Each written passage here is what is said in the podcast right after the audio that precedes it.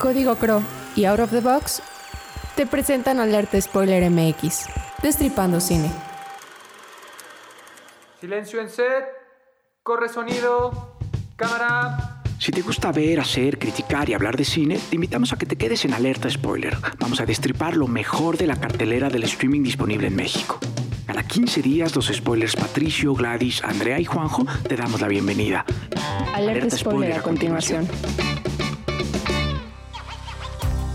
Bienvenidos a un episodio más de Alerta Spoiler. Me da muchísimo gusto saludarles. Yo soy Juanjo y ya estamos en nuestro episodio número 14. Seguimos avanzando. La pandemia se mantiene, hay que seguirse cuidando. Gladys, ¿cómo estás? Hola Juanjo, muy bien. Feliz de seguir hablando de cine con ustedes a pesar de las circunstancias. Y pues un poco descontenta por la selección. No me convenció al 100. Fíjate que estuvimos ante una selección que, prometía cosas en las plataformas y por eso fue selección, pero yo estoy con, la misma, con el mismo sentimiento que tú. Pato, ¿cómo estás? Hola amigos, muy bien, muchas gracias, gustoso de estar aquí y, y sí, me parece que dejan, nos dan de qué hablar las películas, Mucho. pero este, en otros sentidos, fuera como de lo de lo artístico, que lo tienen, pero ya hablaremos de ello, me parece. Ya hablaremos, para eso estamos acá. Andrea, a la lejanía, a la distancia, tras las fronteras, ¿cómo estás? Muy bien, gracias. Las fronteras no nos impiden seguir grabando aquí para Alerta Spoiler MX. Siempre este espacio es súper reservado en la agenda. Y pues sí, como dicen, las películas tienen lo suyo. Bueno, tienen lo suyo, nada más. Y este, pero bueno, este ejercicio fue por elegir del top 10 que existen en las plataformas y que vamos a seguir un poco con este ejercicio para también hablar sobre lo que le gusta a la gente y, pues también nosotros dar nuestra opinión al respecto. Muy bien, bueno, pues si les parece a ustedes una buena idea, vamos a escuchar la cápsula de Madame Curie de 2019. I want to tell you about radium. A most peculiar and remarkable element because it does not behave as it should. De la realizadora iraní Marjan Satrapi, una distribución de Amazon Studios, Radioactive es una entrega que cuenta parte de la historia de una de las mentes más brillantes de nuestro tiempo, Marie Curie. Science is changing. And the very people who are running science are the people who believe the world is flat and I'm going to prove them wrong. En un formato comprimido, nos muestra su entrega a la ciencia, sus descubrimientos y luchas por mantener su trabajo vigente. Una película fácil de llevar que nos alecciona a ratos y en destellos nos muestra una narrativa propia.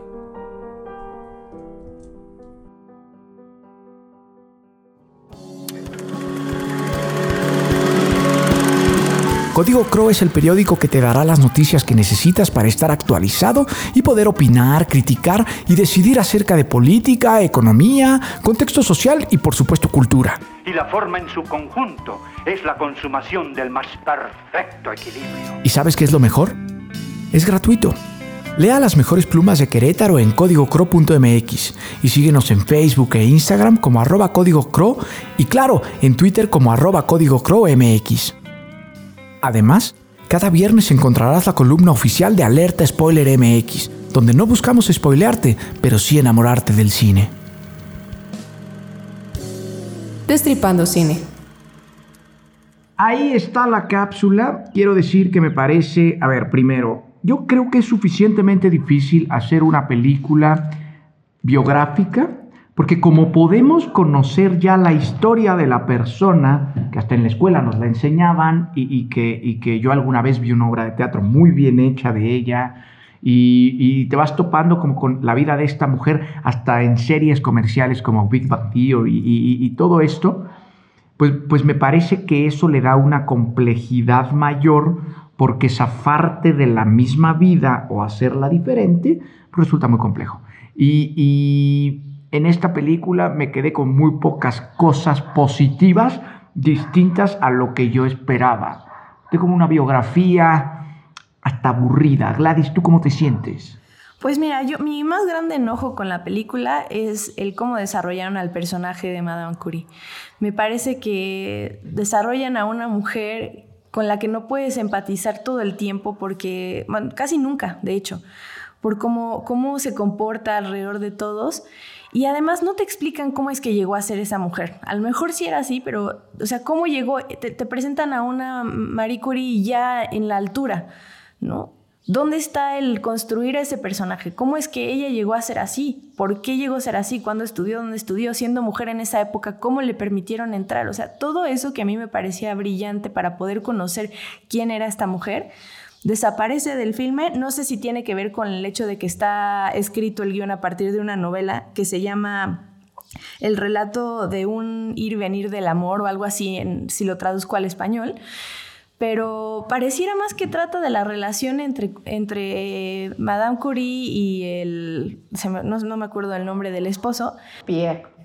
Pierre, Pierre Curie, en, en, lugar de, pues de ella, ¿no? Entonces, eso me pareció catastrófico, para empezar. Sí sabemos que en la vida de Madame, su esposo tuvo una figura muy importante y lo, y, lo, y lo quería y lo amaba y lo adoraba y todo lo que quieras pero yo tengo el mismo sentimiento que tú respecto a cómo en esa época pudo haberse explotado un poco más el tema de la frustración que ella vive por el hecho de ser mujer y, y, el problema es que, a ver, si a mí me hubieras mostrado que ya es exitosa desde un inicio y que entonces vamos sobre su éxito, ok, va.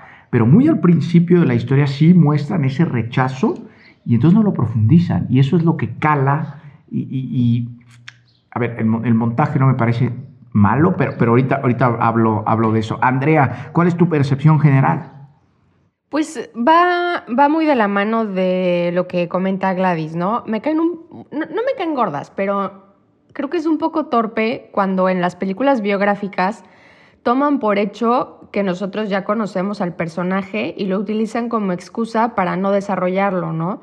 Entonces, específicamente sobre el, el personaje de Marie Curie, Creo que hay un problema. No sé si el problema es la dirección de la, de la actriz, la actuación de la actriz, que es un poco acartonada, o si más bien decidieron no desarrollar el personaje, ¿no? Pero entonces tú la ves como una mujer, pues, como que hasta un poquito forzada, ¿no? O sea, que, que no, o sea, no se ve natural. Entonces, en ese personaje hay un problema y un problema gravísimo. Que además está centrado todo en ella. Pato, cuál es tu opinión? Oigan amigos, este, este personaje femenino que hace a Madame Curie, la actriz, em, ¿cómo se llama? Recuérdenme. Rosemont Pike. Ah, Rosemont, ah, además está bien chido el nombre. Este, ella sale también, Gladys me platicó, en esta otra película de Young Promising Woman, ¿no? Me pareció que estaba viendo no. A Young Promising. ¿No? ¿Cómo se llama? no sale en Promising Young. sale en I Care a Lot. I Care a Lot, ¿no? Sí, en I Care a Lot. Que también es de Netflix, ¿no? Sí. Creo. Y Gladys me decía, ay, mira, es la misma actriz. Entonces, por ahí fue mi primera impresión de la película, en donde, de entrada, te dicen París, mil, 1800 tantos, y lo primero que escuchas es inglés, ¿no? Ah, sí. Entonces, de entrada, sabes que vas a ver una película, uno, de estudio, porque Netflix es un estudio, que está reciclando a sus personajes de otras actores, de otras y personajes, ¿eh? porque incluso en esta de I Care a Lot me parece que es el mismo perfil de personaje que en esta de Marie Curie, en la de I Care a Lot. Por ella, a, mí no me desagradó, yo no tuve como esas cuestiones de dónde venía, como ese empoderamiento, pues a, a, mí me parece que, bueno, pero eso ya es distinto, no me voy a meter en ese tema. Pero me pareció que el personaje era similar en esa de I Care a Lot que en esta de Marie Curie. Entonces yo no me cuestioné eso porque pues de entrada me dicen, oye, estás a punto de ver una película de estudio, pues a ver qué pasa, a ver cómo es llevadera, ¿no? Y también tenía como eh, este, esta mm, cosa en la que ustedes ya la habían visto y tenían como estos comentarios pues no, no tan positivos, entonces entré sin querer verla, ¿no? Sin nada de expectativas y pues me llevé una sorpresa porque estuve las dos horas viendo la película pues de una manera llevadera. Este, sí la historia se cae, eh, sí hay cosas, las flashbacks o flash forwards que hacen de las consecuencias de, su invento, me parece que eh, a, mí me, a mí me gustaron porque me, me dejan ver cómo es otra parte y entonces te pones a pensar en base a la historia que te están contando, pues las consecuencias. Eso me gustó. Las transiciones que es una cuestión de montaje, que era lo que decía Juanjo, algo de lo que mencionaba Juanjo, me parecen terribles. Creo que necesitan un mejor editor para, porque ahí está el material, nada más hay que saber llevar a la audiencia en montaje de una escena, de un momento a otro, y creo que la película no, lo, no logra eso. Pero pues ahí me tuvo dos horas. Sí, de repente me distraía y empezaba a hacer otras cosillas, pero la vi, la vi toda. Y digo, no tiene nada de malo porque eh, era lo que decía desde el principio, o sea, es una película de estudio que me están, o sea, lo que me van a ofrecer es narrarme una historia, no, tal vez no contarme un sentimiento como son otras películas o proyectarme una idea como lo hacen otras películas, sino en esta lo, que están haciendo es contarte una historia con una buena fotografía, en, en, en 239 anamórfico, momentos bonitos. Me pareció que estaba viendo una serie en un formato comprimido de una película.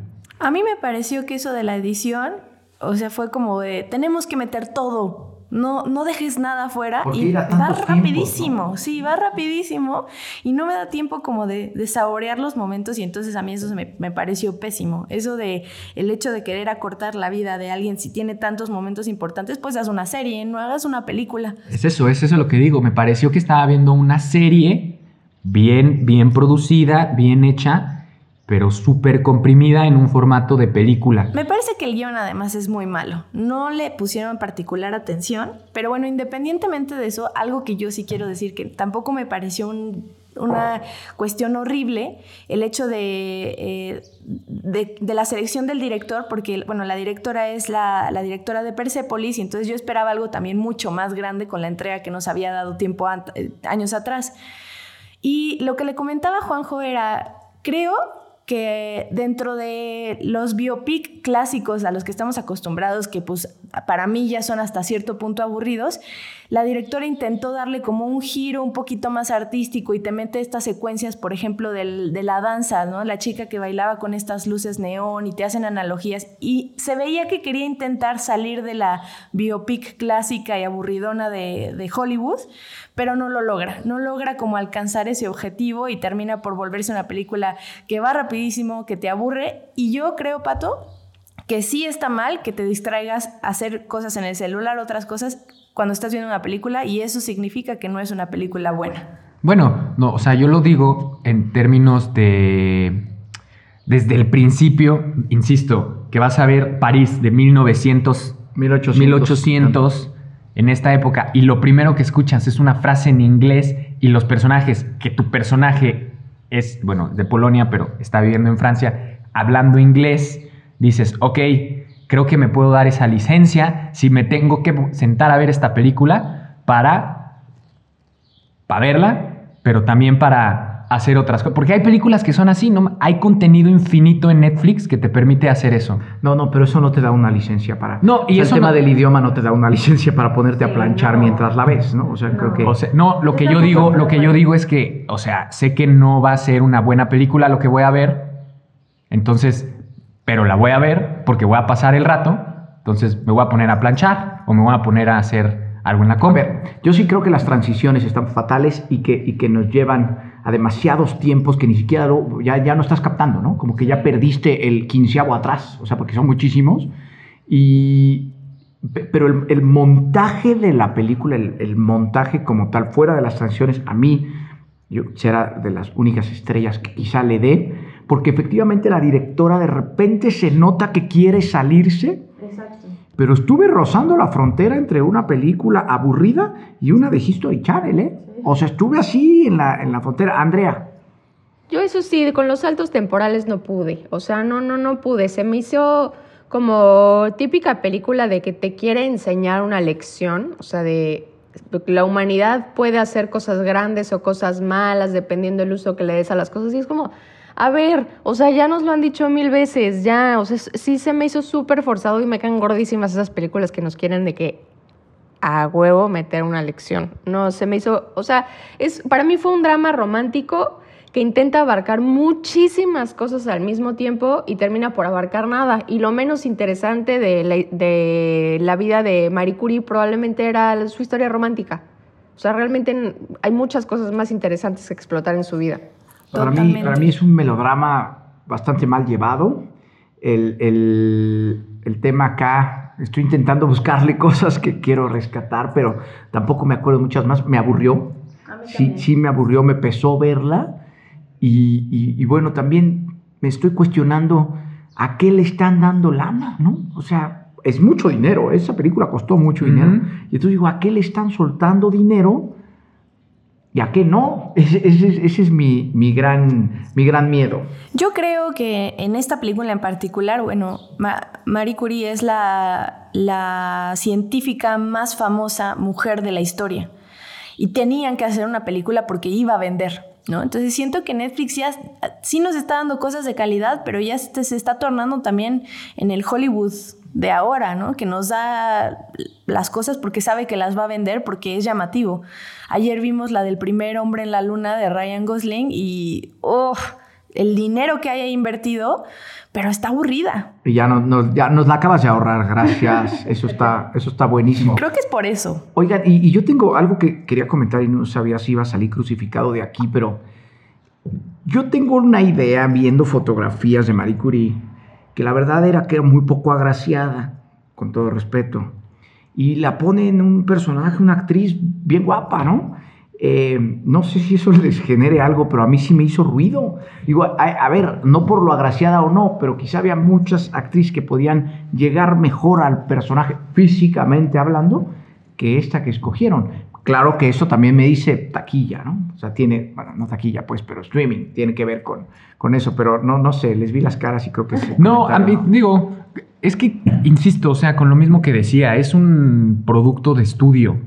¿no? Lo- dices, es el Hollywood contemporáneo, y eso era lo que hablaba desde la introducción al principio, que eso nos, o sea, estas películas, ambas, porque también la otra me parece que nos se presta a, a- a llevar la conversación por ese lado, este, son películas de esta cosa nueva que es el streaming, nueva entre comillas, eh, que ahora nos ofrece sus propias producciones, con sus propios flujos de trabajo, con su propia plataforma, y es un poco a lo que hablábamos este, en nuestro episodio con, con- Camargo, en donde ya el, el pipeline o el flujo de trabajo ya es uno solo, entonces es un tipo de monopolio. Estamos viendo, estamos consumiendo de un, de una, de un negocio de streaming que se ha convertido como en un poco un monopolio. Curiosamente, esta película está producida por Netflix y Amazon, ambas. Está- es- dice producción original de Netflix, pero es de Amazon Studio también, ¿no? O coproducción. Está bien, eso, eso lo iban a empezar a hacer, pues, es lana. Exacto. Entonces, estamos viendo una película en donde es lana, ¿no? Y es, tiene que ser esta otra figura en la que viene de una película pues relativamente famosa en donde pre- representa a este otro personaje similar y luego lo pone, que es, que es una mujer empoderada, y luego la ponen en esta otra situación.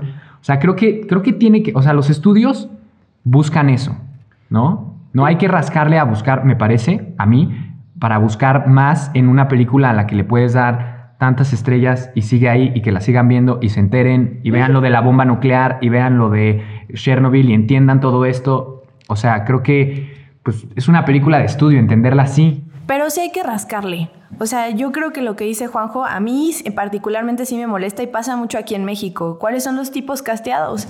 El blanco, el güero, el atractivo, el delgado. O sea, qué hueva. Yo no quiero ver eso en una biopic. Yo quiero ver una cosa real, una cosa que me proyecte al momento. O sea, no porque no diga, diga que Madame Curie no era atractiva, sino porque alejarte tanto de la realidad. La verdad es que, o sea, sí es una cosa que se tiene que hablar y hasta me gustaría traer aquí una actriz, un actor que me dijera cómo esos estándares de belleza afec- afectan en las producciones.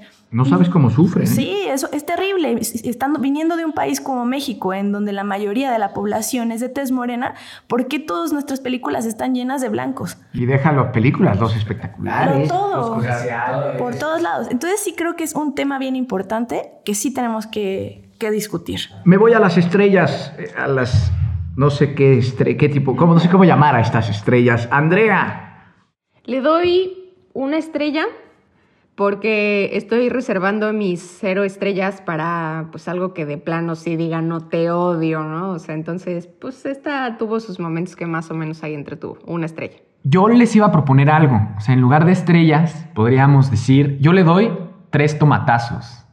Es que eso ya existe, ¿no? Pero tomate ya existe. Gracias, Pato. Voy, yo por le doy brocola- brocolazos, tu cebollazos. intervención. Pato, estrellas. Este, tres cebollitas, la neta. Nah. No, ¿Tres- tres, tres cebollitas, estrellas? cebollas. ¿Eso qué significa?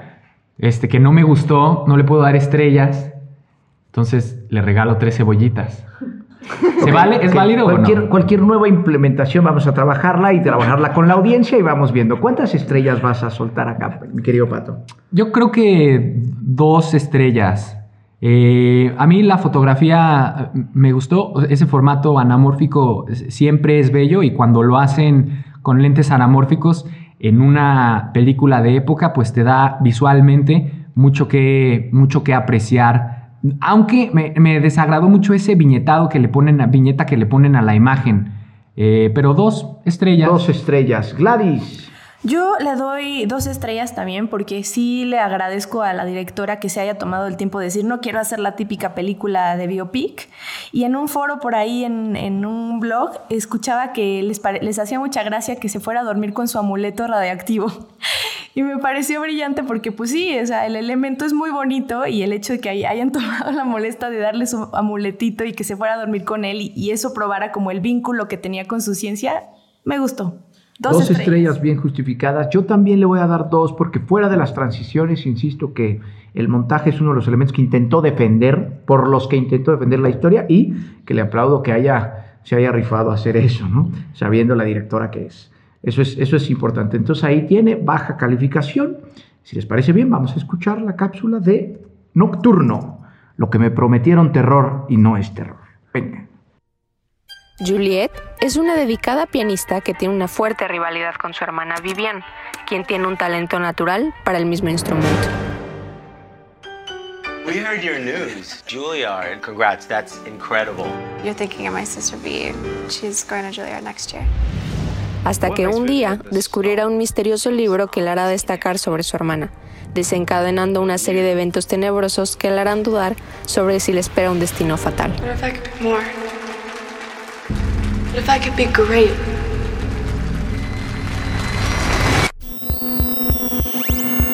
En Alerta Spoiler MX también amamos la música. Out of the Box es el canal de radio en YouTube dedicado a la creación de sesiones en vivo para músicos emergentes, con propuestas exquisitas y rebeldes.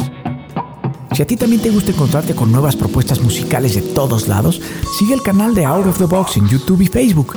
Entérate de las nuevas sesiones a través de Instagram y Twitter en arroba Out of the Box Chrome.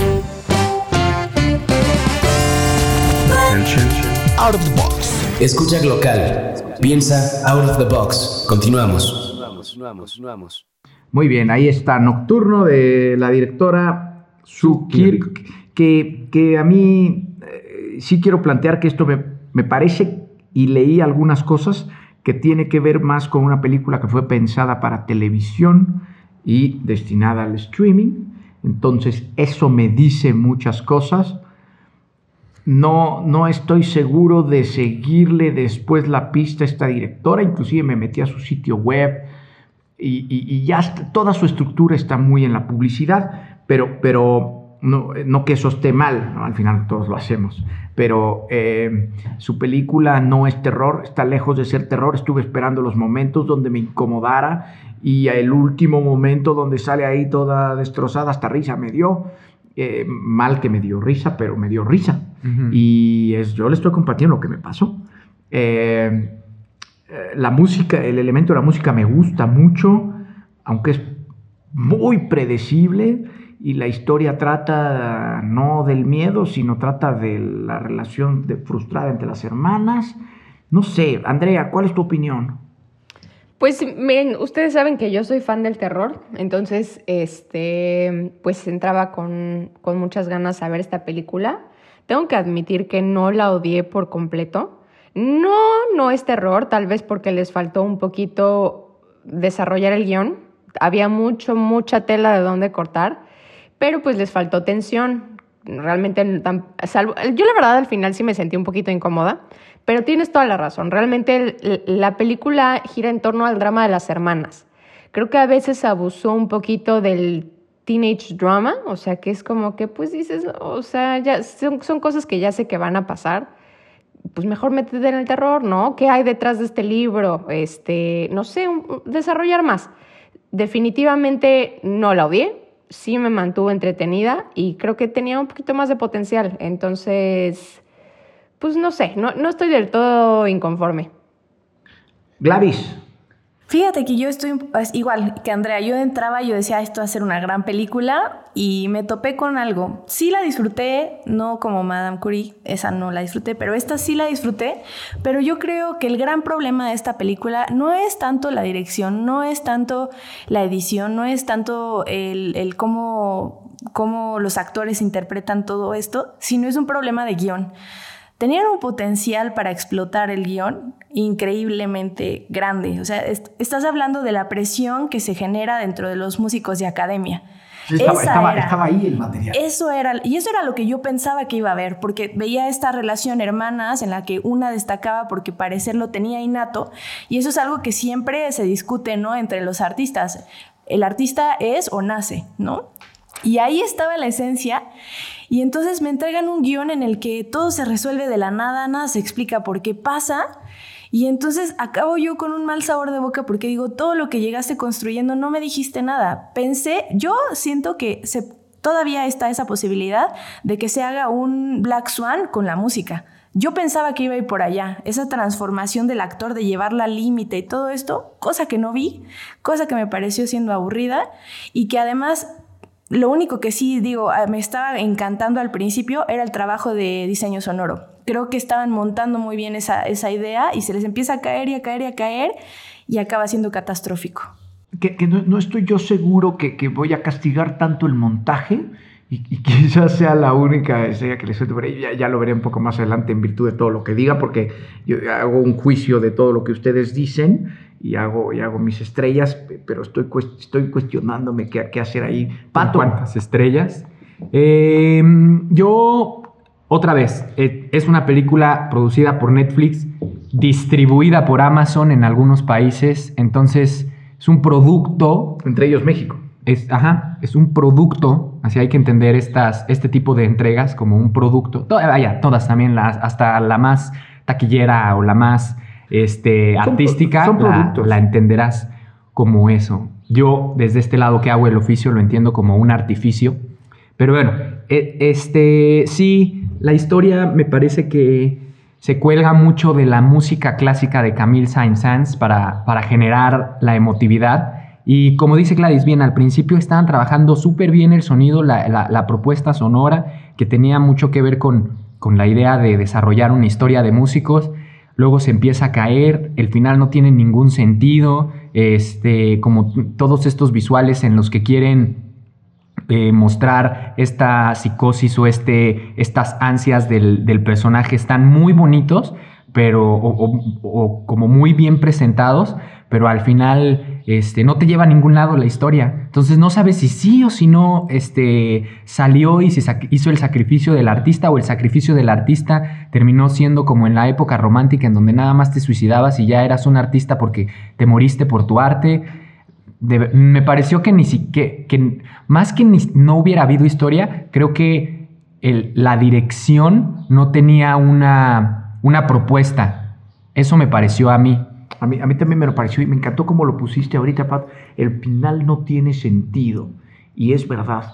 Yo, yo cuando, la vi y cuando terminé de verla, dije, ah, esto, ¿a dónde vamos, no? O sea, que, que, pero, pero más allá también me costó mucho trabajo identificar, eh, lograr caminar con los personajes. No caminé, más con Madame Curie, por ejemplo. O sea, no, no, no, no caminé con estos personajes. No sé si ustedes se acuerden, hay una película polaca, de la cual no, no, no me acuerdo el nombre, este, pero fue muy premiada en, en, todo el mundo, pero ya estás tan identificado con el personaje y de repente está en su habitación, se levanta, abre la ventana y se avienta.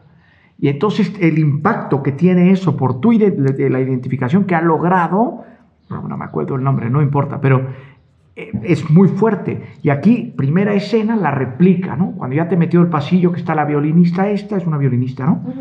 Y entonces se avienta, me, me, pesa, ¿no? Pero, pero no me, no, yo no sé ni quién era, entonces no, no me pasó nada. Ese, es, ese es mi, mi problema. Está como, como inicio de premisa. Dije, ok, van a construir algo grande acá y voy a lo que, dice, lo que decía Gladys, ¿no?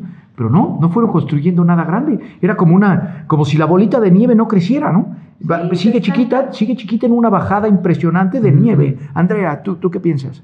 Pues sí, o sea, a mí al final no es que me pareciera que no tenía sentido, más bien, pues me parecía que lo sabíamos desde los primeros 15 minutos, ¿no? O sea, el momento en el que ella encuentra el libro, ya sabes que le van a pasar una serie de tragedias, va a ser, va a destacar muchísimo en su profesión como pianista durante unos momentos y al final se va a morir. O sea, eso ya, ya lo sabes, ¿no? Lo que me gustó fue que creo que fue muy evidente la, la influencia que tuvo ahí la directora, una mezcla entre Suspiria, Black Swan y, y creo que un poquito del legado del diablo también ahí con esos dibujos, o sea, como que las tres se me venían un poquito a la cabeza y, y pues eso me pareció chido.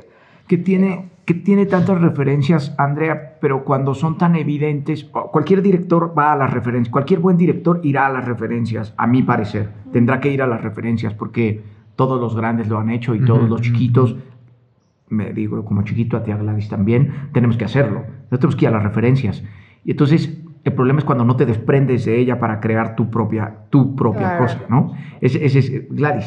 Sí, yo, eh, yo sí creo que es una cuestión de, de problema de guion. No me, aventu- me aventuraría a decir que fue una cuestión de dirección porque es lo primero que veo de la, de la directora. Es lo primero que hace como largometraje, como largometraje. Entonces, no me aventuraría como a decirlo, pero creo que yo sí, sí tiene ahí como algo de, está empezando, vamos a ver, no, me causó curiosidad, tampoco la voy a castigar en- enormemente, porque a mí sí me pareció que intentó hacer un terror psicológico, aunque no le salió. Si yo tuviera que meter la película en un género, la metería en eso, pero no lo logra.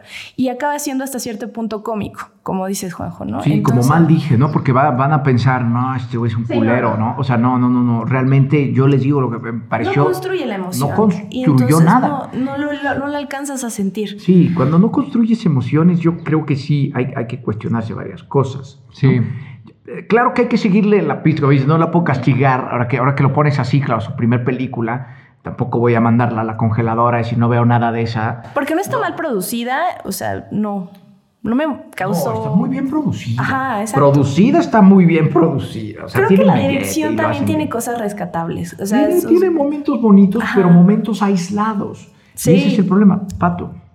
Eso, la construcción de las emociones me parece que son como muy aisladas, no, no, no, tiene no, no están ligadas y creo que por eso al final, a mí en lo personal, me deja esta sensación de no, no entender esta idea que quería construir del sacrificio del artista, que es lo que ve como en el librito. Yo también pensé en Suspiria, Andy, cuando, cuando veía eh, esas, eh, como esa primera secuencia, ¿no? Donde se tira la, no es la protagonista, pero es la que era la música estrella, la violinista estrella del, del E- principio Era la de la violinista historia. estrella, con ella empezaba todo. Ajá. Pero, y esos, esos recorridos justamente me parecieron como muy suspiria, ¿no? En donde de ella va Luca siguiendo Guadagnino. como esa... Suspiria de Luca Guadagnino. Sí, la de Lu- o cualquiera. Al, al- al Ajá, final o sea, que- las dos hacen referencia. Pero Suspiria, los colores neón, de- esos Ajá, caminatas. los colores neón me recordó más a de y, y también a mí me dejó mucho que desear si era terror y ves este librito y tienes los elementos de terror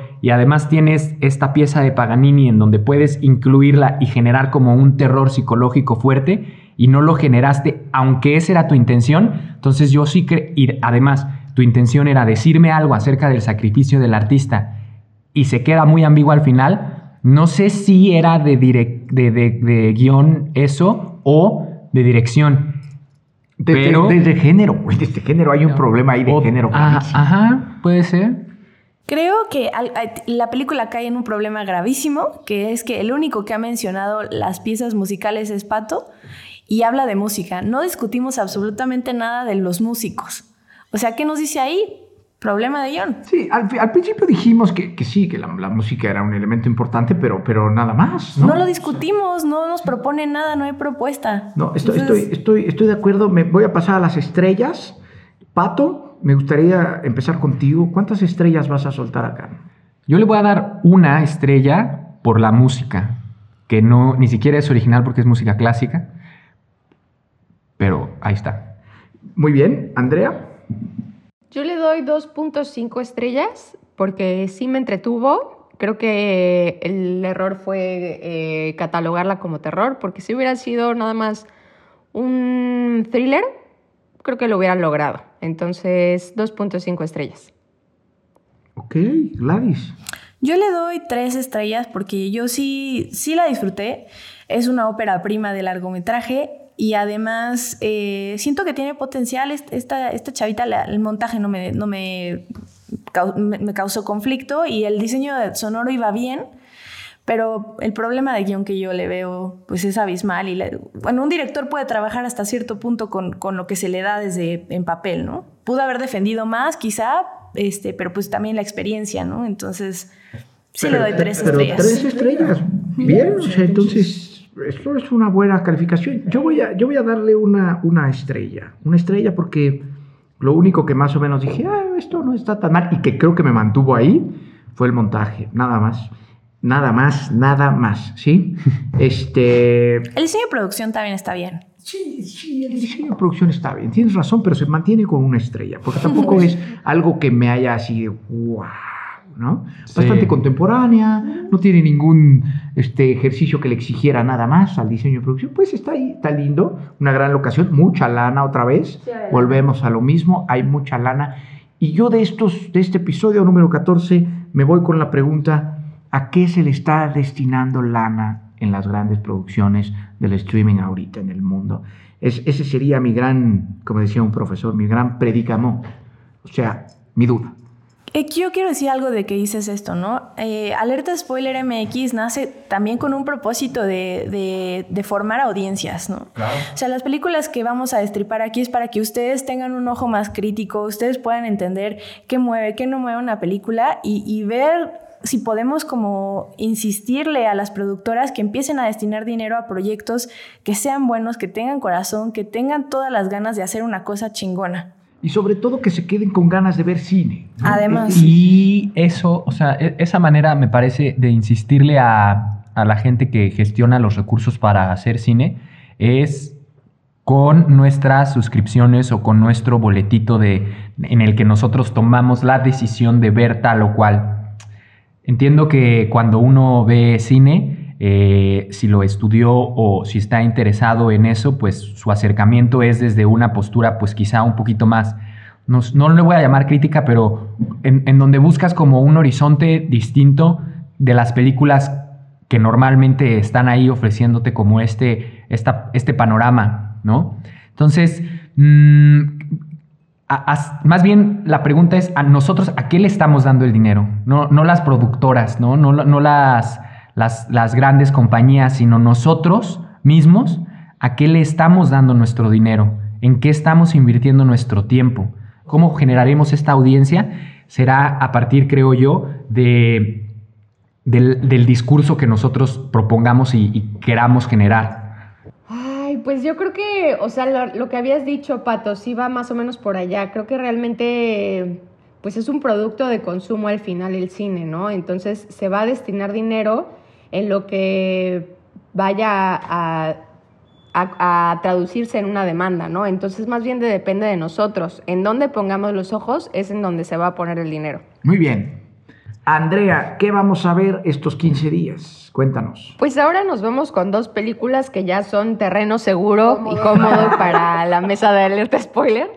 Eh, empezamos con Aniquilación, una película que encuentran en Netflix de 2018. Es coproducción de Reino Unido y Estados Unidos, de ciencia ficción. Ya lo discutiremos en su momento.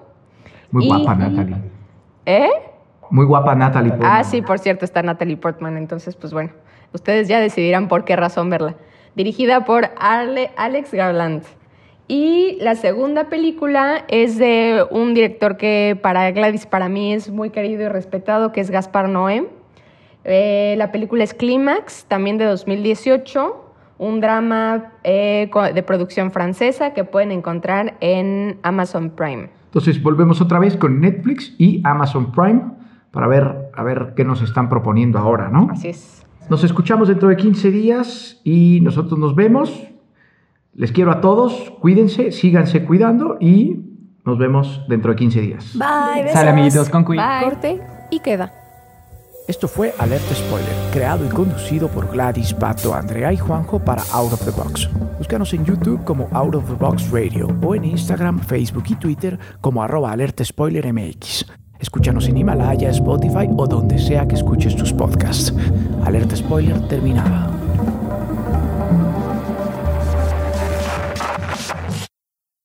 Out of the Box.